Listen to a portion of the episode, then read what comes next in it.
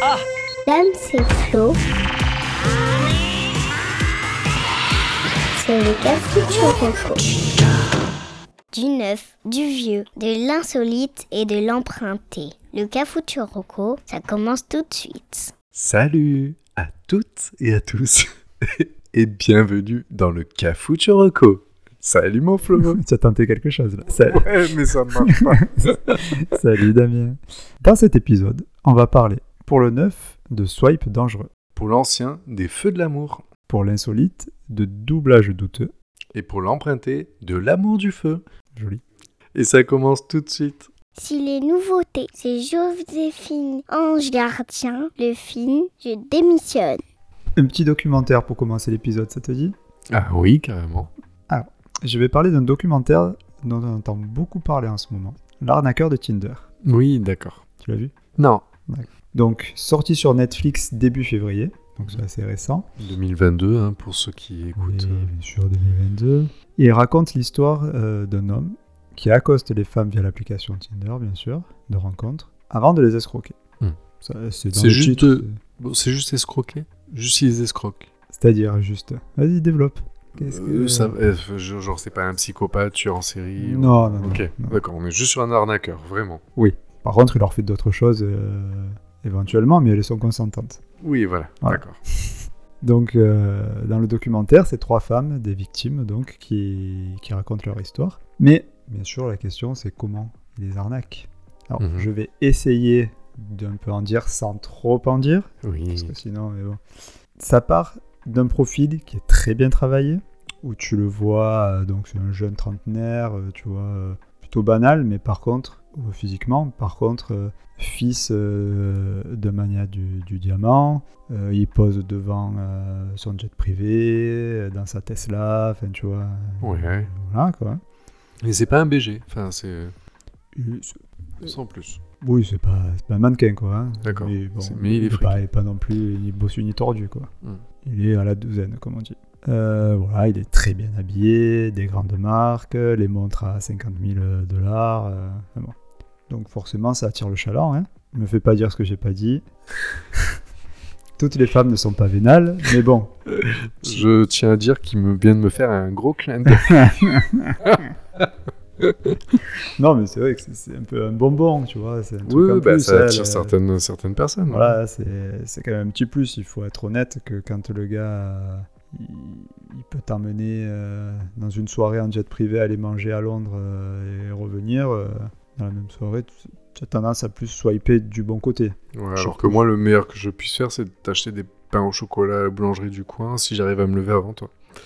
Déjà pas mal. Ch- chacun ça. son niveau de charme. Voilà. Mais bon, mais, mais n'empêche que voilà, ça, ça permet de de- d'attraper comme ça. Ok. Donc dès que ça match, le mec, premier rendez-vous, sort déjà le grand jeu. Limo, euh, champagne, grand resto, tout ça et tout. Donc les filles, elles se posent pas de questions. Oui, ça correspond le au truc et tout profil. ça. La relation commence, euh, classique. Au bout de quelques semaines, ça parle, ça commence à parler d'amour, euh, aménagement ensemble et tout ça et tout. Le, le gars gère sur le long terme, il est là et tout.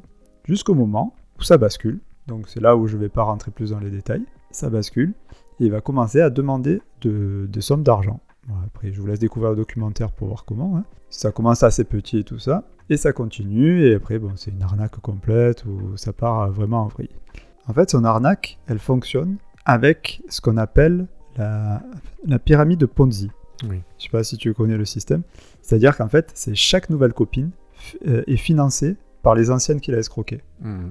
Donc c'est, c'est- je dis, c'est presque à la fin du, du documentaire. Tu hésites presque entre la haine du gars, qui est quand même, euh, c'est, quand même euh, hyper grave d'arnaquer des gens, surtout sur le côté sentimental, euh, amoureux, tout ça, des victimes. Par contre, c'est un génie dans, la- dans sa façon de gérer le truc. Ah oui. Parce que déjà, tu te dis, euh, une femme, c'est dur à gérer. Imagine si tu en as 10, 20 euh, en même temps, quoi. voilà. Donc, je m'arrête là, donc, pour pas trop en dire. Ça, c'est juste qu'aujourd'hui, il continue à avoir un train de vie de malade, malgré le reportage et tout ça. Ah. Il est encore sur les réseaux sociaux. Alors, il s'est fait virer de Tinder, mais bon. Oui, il peut rebondir sur plein d'autres plateformes. Oui, oui, et sur d'autres, et puis, euh, je sais pas, il se démerde, il est encore, il, il s'affiche sur les réseaux sociaux avec un mannequin euh, comme copine euh, et tout. Je sais pas comment il se démerde le mec, mais euh, c'est un phénomène. Voilà, après je, je vous laisse découvrir. hein. Et du coup, le format? Alors le format c'est 1h54 je crois. Ah, donc c'est un gros épisode. C'est pas ouais, c'est pas une série, c'est un gros épisode. C'est pas sur mal, de temps en Netflix. temps, ça fait du bien. Ouais, Même si j'adore les mini-séries, c'est vrai que des fois, en fait, ça tire beaucoup. Ouais, non. Et un one-shot, euh, de temps en temps, fait du bien. Ouais, ouais, non, non, puis ça, non, et puis ça va vite, il y a... l'histoire traîne pas trop, ça va. Non, non, c'est bien fait. Oui. Voilà. Donc voilà, la- l'arnaqueur de Tinder, euh, Et t'en t'en es ressorti euh, satisfait du documentaire? Oui. Enfin, Ouais. comment dire Oui, c'est toujours pareil, c'est que tu es, satisfait. Oui, c'est une histoire qui est encore euh, un truc de fou, qui, qui semble euh, sortir tout droit d'un film, mais qui est vrai. Mais après, tu te dis, mais c'est quand même incroyable parce que beaucoup de gens peuvent se faire euh, avoir par ça, quoi. Tu, Ah oui. Hmm. Il en met plein la gueule d'entrée, donc tu peux pas te douter que derrière, il va te faire marrant, quoi. Mm. Et en plus, c'est basé sur les sentiments, ce qui est la pire arnaque possible. Ok. Voilà, Donc l'arnaqueur de Tinder, c'est ça? C'est ça, sur Netflix. Ok. Allez, on passe au vieux. Allez, vas-y. L'instant nostalgie. Alors pour le vieux, je voudrais te parler d'une série qui a été diffusée entre 2010 et 2015, au départ au Royaume-Uni et en Irlande. En Et c'est une série qui est super connue aujourd'hui. D'accord. T'as De- t'as une piste ou pas? Ah non, euh, Irlande.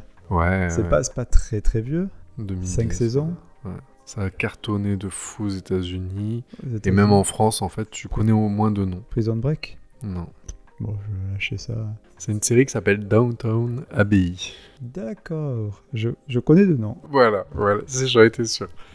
Alors écoute, pourquoi ça finit dans le Cafucho Rocco Bah déjà parce que je me suis tapé l'intégrale en, en quelques en, en un mois ou deux. D'accord. Euh, donc c'est une série composée de six saisons, Hmm. Ok, avec euh, voilà. Euh, Avec donc- voilà.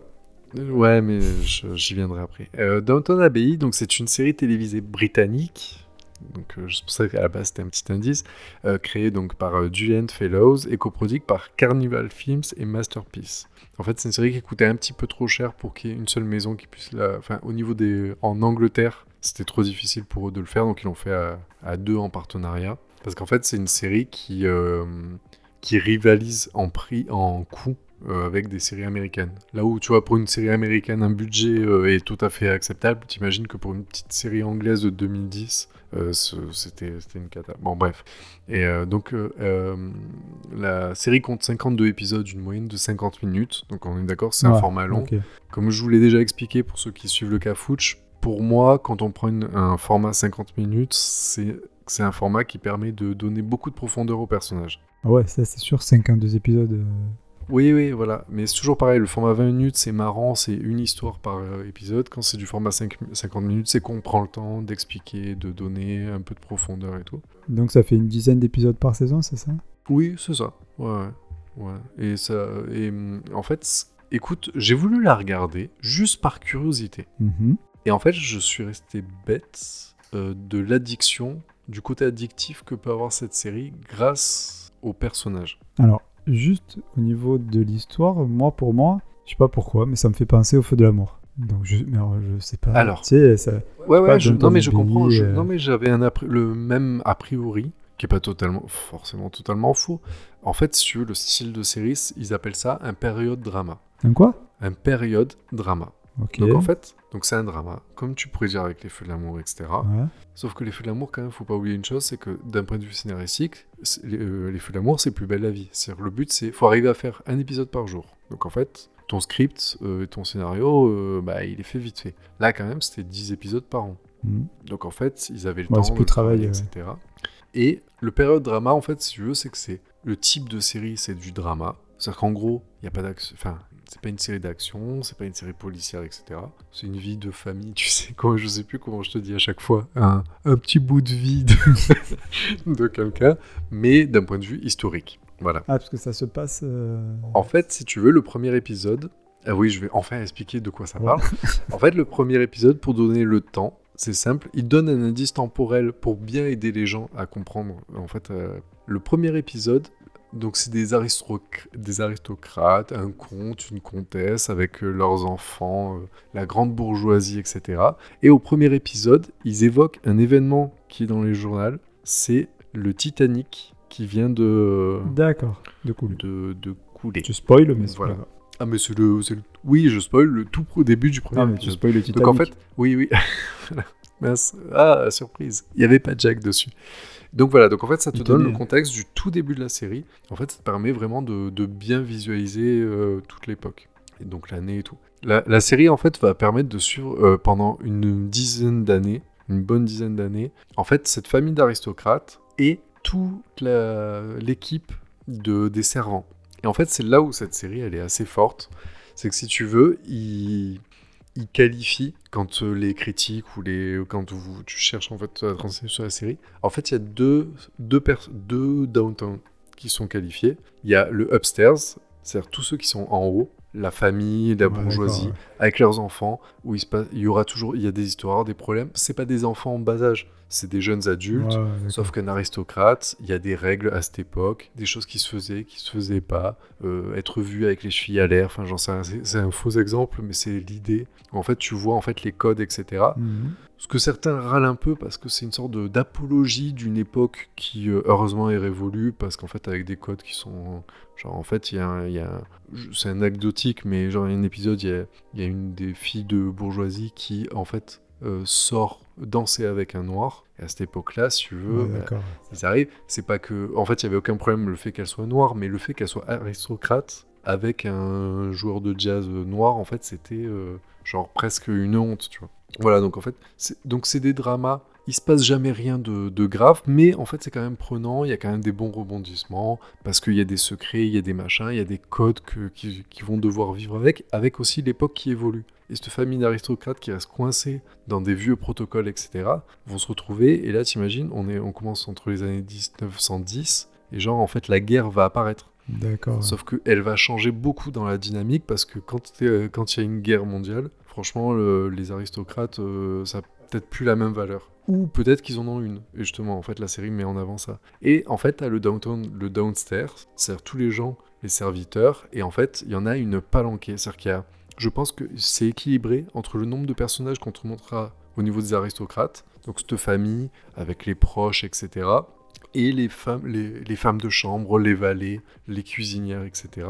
Et en fait, les personnages sont autant intéressants en haut qu'en bas. D'accord. Et tout se croise. C'est-à-dire qu'à chaque épisode, en fait, il y a beaucoup de personnages. On dirait Game of Thrones, tu sais, genre au début, t'arrives, je suis oh là là, je me rappelle pas des noms de tout le monde. Et en fait, ils Ouais, ont C'est ce que j'allais te demander. mais ouais. ils ont tous été bien travaillés. Il y a C'est volontaire où il y a des personnages qui apparaissent en fond, où en fait du début à la fin tu ne connaîtras jamais leur prénom. Par contre, il y a au moins une dizaine de personnages en haut ou en bas. Ils se croisent, hein. ils se croisent, ils ouais, ouais. ils- mais par exemple, là où en bas il peut y avoir des disputes, en haut faut pas que ça se sache par exemple. Et en fait, tu vas voir comment chacun vit euh, ce relationnel. En tout cas, voilà. En tout C'est cas, bien que ça alors. moi, moi, en fait, elle m'a. Pour une série où il se passe pas d'événements. euh, Enfin, ça va jamais trop loin et tout. Mais voilà, c'est moi ce qui m'a intéressé, c'est qu'en fait, elle a été vraiment bien travaillée. Les personnages étaient intéressants. Il y a des rebondissements qui font que tu as quand même envie de voir où ça va mener. Euh, moi, je voudrais juste un gros big up, c'est que il y, a- il y a la grand-mère, en fait, un peu, tu sais, la, genre, la, la Ouais. cheftaine et tout, la, la mère du conte, Matriarche. que, en fait, qui est incarnée, qui est jouée par Maggie Smith. Maggie Smith, c'est McGonagall dans Harry Potter D'accord. ou euh, c'est la, la, la mère supérieure dans Sister Act. Et cette femme, donc elle, était, euh, elle a une tête aussi vieille que dans Harry Potter, hein, je- et en fait qui est là, et cette nana, je me demande si elle a pas deux trois scénaristes genre Flaubert qui sont là juste pour faire ses dialogues. Voilà des punchlines. euh, Les, les punchlines, mais je crois qu'il n'y a, pas une punchline qui soit euh, inutile, tu vois. Toutes ces punchlines, en fait, soit tu ris, soit tu arrives, soit tu hallucines parce que, enfin, il y a, y un sens, voilà, il y a un sens du timing, etc. Parce que c'est une sorte de vieille qui, euh, qui elle, par contre, en fait, n'aime pas le changement, qui parle toujours de elle, en fait, la bonne, la bonne façon de faire, etc. Et qui, est, mais qui est consciente quand même d'être une vieille réac. et euh, et voilà, et elle a des punchlines de dingue qui redonnent souvent la dynamique dans, dans beaucoup d'échanges parce qu'avec ce, ce personnage, qui est autant attachant qu'a- qu'agaçant pour tous les membres de la famille. Et elle est terminée la série? Alors la série est terminée, donc elle a été terminée en 2015 et euh, un, petit, un petit truc, donc déjà elle est dispo sur Netflix, Ok. y a pas de problème l'intégrale.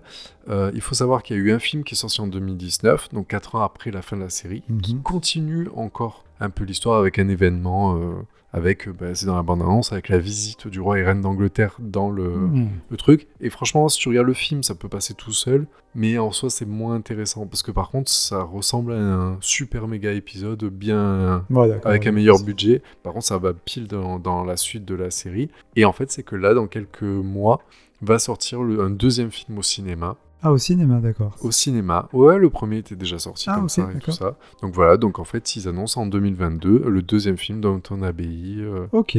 Donc voilà, donc une, une série qui, euh, qui paye peut-être pas de mine, mais en fait, vraiment, elle mérite son titre d'être euh, une série culte. euh. D'accord. Ok, bah écoute, j'irai voir alors du coup. J'avais un mauvais a priori, mais je te Bah, fais c'est pas, confiance. en tout cas, voilà, je te, je te, c'est assez neutre, c'est un peu machin, c'est peut-être pas tout public, mais presque. Par contre, non, c'est pas du feu de l'amour, mais par contre, c'est une série assez, euh, assez à l'ancienne. Ok, très bien. Merci Voilà, bien. Bon, je prends la main pour l'insolite. Allez. S'il y a des zinzins, ils sont forcément dans cette chronique. Alors, pour l'insolite, je vais vous parler de David Rinaldi, aka Dadou. Alors, peut-être que toi, Damien, tu le connais, parce que un de ses métiers, c'est voix off. Alors, c'est pas doubleur, ok Je sais que tu adores les doubleurs. Ah, ouais, je suis fan. ouais. Euh, lui, c'est plutôt le mec euh, qui fait les pubs à la radio ou des trucs comme ça. Off. D'accord. Ouais. Donc, ça te parle pas? Non, mais souvent, en fait, ça va ensemble. Oui, bah oui. Mais lui, ben, j'ai pas trouvé en tout cas de doubleur de film.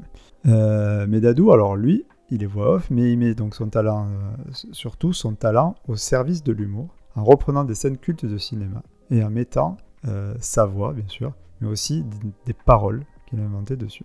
Alors, pour exemple, pour que vous compreniez mieux, euh, c'est grâce à ça que tu vas pouvoir euh, apprécier la scène de 300, qui est très connue, où Léonidas euh, file un petit coup de savate au messager. Oui. Donc tu vois très bien la scène. Oui. tout C'est ça-.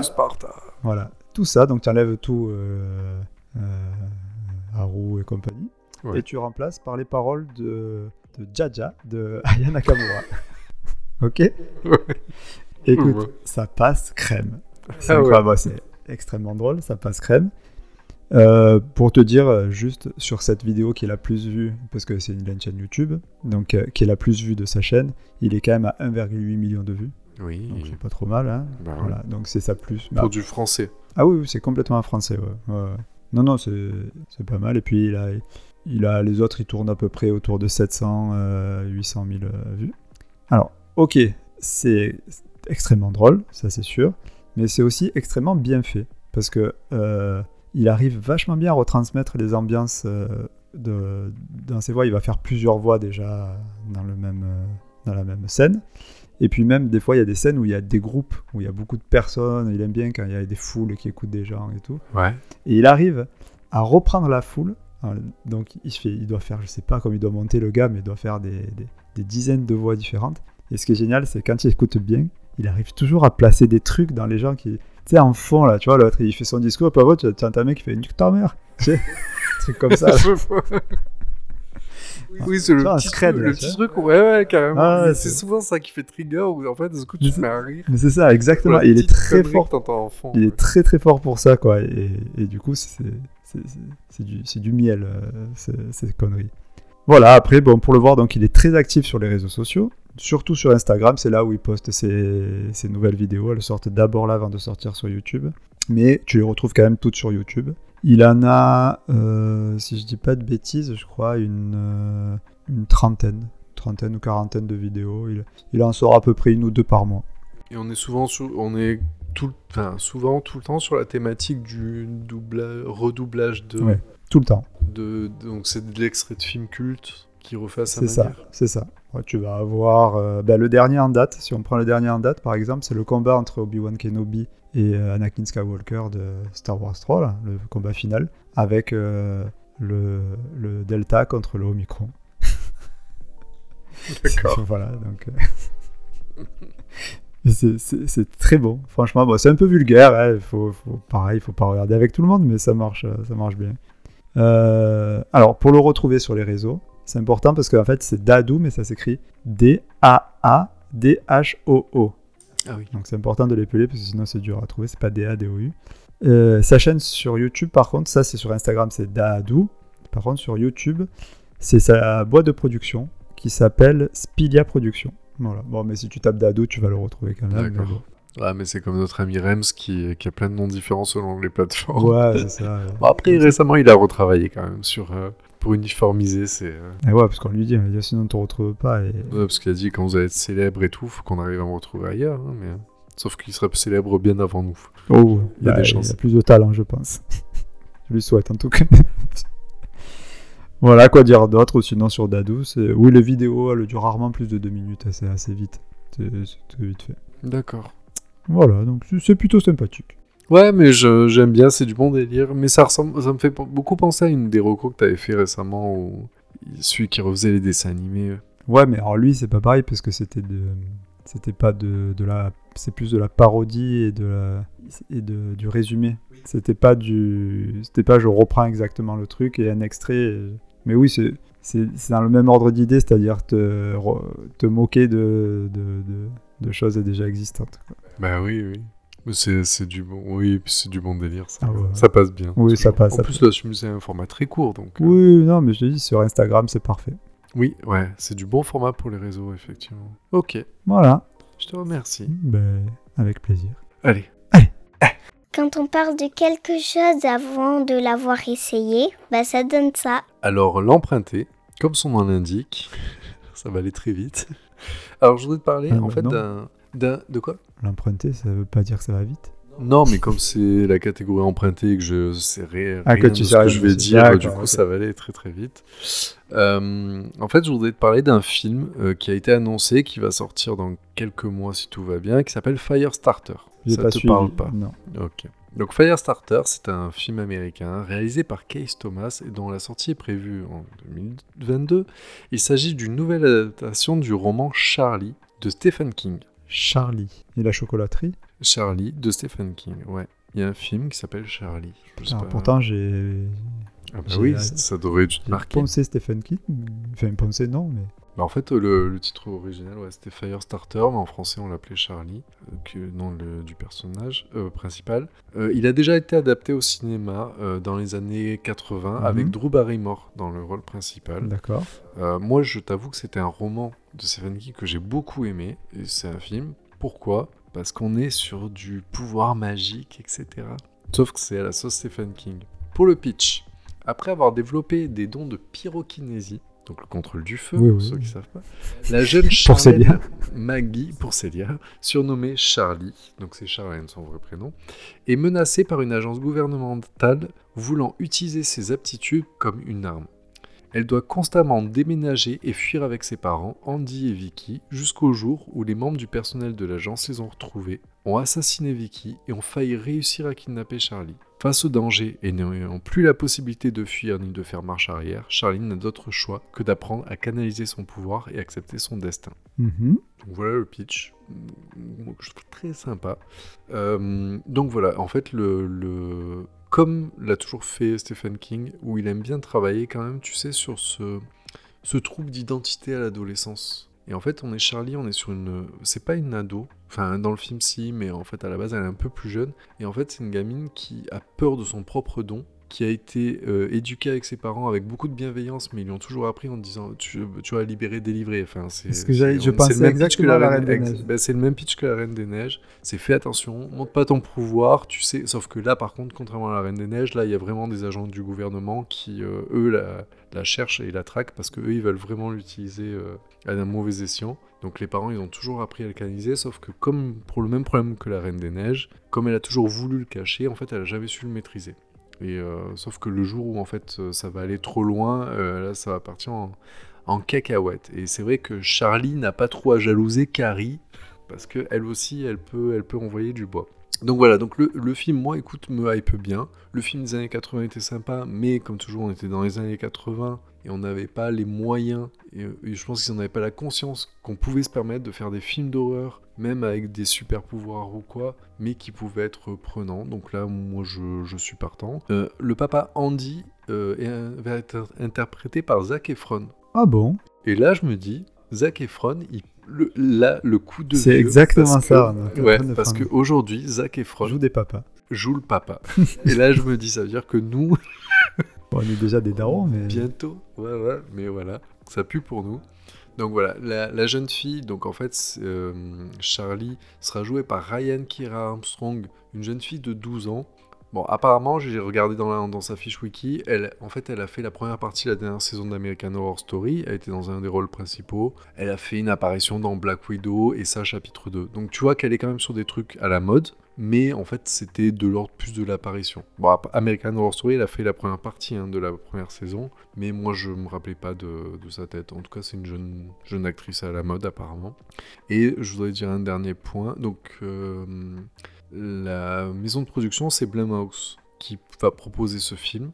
Et si tu veux, Blumhouse, c'est quand même ceux qui font les Paranormal Activity, Inside Use, tous les films de Shyamalan, c'est eux qui font euh, toute la saga The Purge. Donc ça donne un petit peu... Enfin, moi, je, moi je, en général, souvent Blumhouse, quand... moi qui aime les films d'horreur, je sais ce que je vais regarder quand je sais que c'est Blumhouse qui fait. D'accord. Tu t'attends pas à du. C'est comme quand tu vas voir les Avengers. Enfin, dans l'idée. Ouais, ouais, tu sais. euh, tu, voilà, tu sais que t'en as pour ton argent, tu sais que c'est, enfin, ce sera toujours calibré de la même façon, mais par contre, tu sais qu'il y aura des codes qui seront bien là et qui feront que quand même t'en sors avec, euh, avec ce pourquoi tu es allé le voir. Donc euh, voilà, moi j'y, j'y crois et ça sort, si tout va bien, en juin 2022. D'accord, ok. Ouais, d'accord. c'est- Et toi, tu as lu le livre déjà, c'est ça? Ouais, j'avais tu lu connais le livre que j'avais, le livre, je l'avais vraiment adoré, il était vraiment bien fait. Après, Stephen King de façon générale, oui, comme tu dis, enfin, nous, c'est, c'est toute notre adolescence. Et j'avais vu le premier film, qui était très bien, mais qui était dans un budget plus téléfilm, donc du coup, euh, Ok, très bien. Bon, ben Charlie, c'est ça? Ou Firestarter. Firestarter. Firestarter. Ok, merci. voilà. Bon. On va passer à notre dédou. Oui, on va surtout pas passer à côté. Allez, Dedou. L'instinct philo de Dédou. Alors, cette semaine, Dedou, il m'a regardé droit dans les yeux. Toi aussi. Et il m'a dit, Flo, je comprends pas. Il m'a dit, pourquoi les femmes disent toujours que si elles font un régime, c'est pour rentrer dans leur robe Alors que elles ont qu'à acheter une robe à leur taille. C'est, euh, oui, C'est pas con. d'un point de vue pratique. C'est pratico-pratique. Oui, Voilà.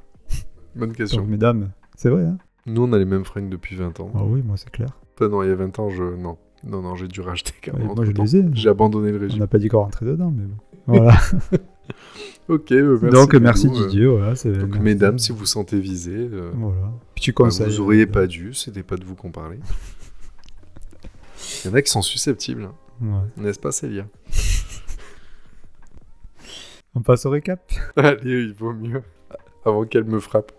Petit rappel des recos. Alors, cette semaine, dans le nouveau, on a parlé du docu Netflix sur l'incroyable arnaqueur de Tinder. Pour le vieux, on a parlé de la série historique Downtown Abbey. Pour l'insolite, euh, les reprises de scènes cultes du cinéma détournées par Dadou. Et pour l'emprunter, le film à venir, Firestarter, tiré d'un roman de Stephen King. Eh bien, merci Florent. Eh bien, merci Damien. Merci à toutes et à tous de nous avoir écoutés. Si ça vous a plu, n'hésitez pas à nous mettre une bonne note sur les applis de podcast. Hein et n'hésitez pas non plus à nous taguer sur les réseaux sociaux si vous pensez à nous pour une reco. Parce que vraiment, on, a besoin de vous là pour nous aider.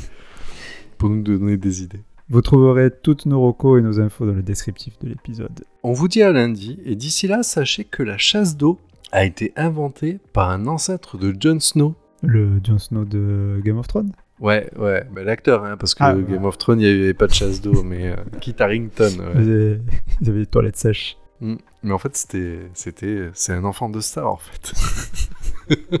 C'est un fils d'eux, voilà. C'est comme, ouais, comme ça un que fils d'eux, hein, comme le fils de Monsieur, comme Inumati, c'est la fille de Monsieur Caddy. Non, c'est pas vrai, mais c'était histoire de la mettre. Monsieur Caddy. Ah, d'accord. Oh, bah oui. Putain, tu as inventé là. Bah oui. Ok. On est fatigué, Oui, je suis désolé. il est tard. Allez. Allez, euh, ah ben à lundi. Passez une bonne semaine. Ouais. Allez, gros bisous.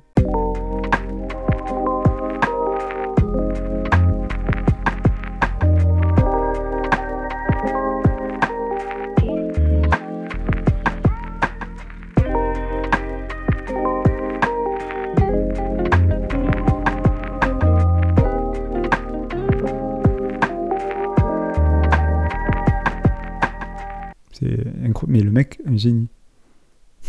Un génie de l'enculerie.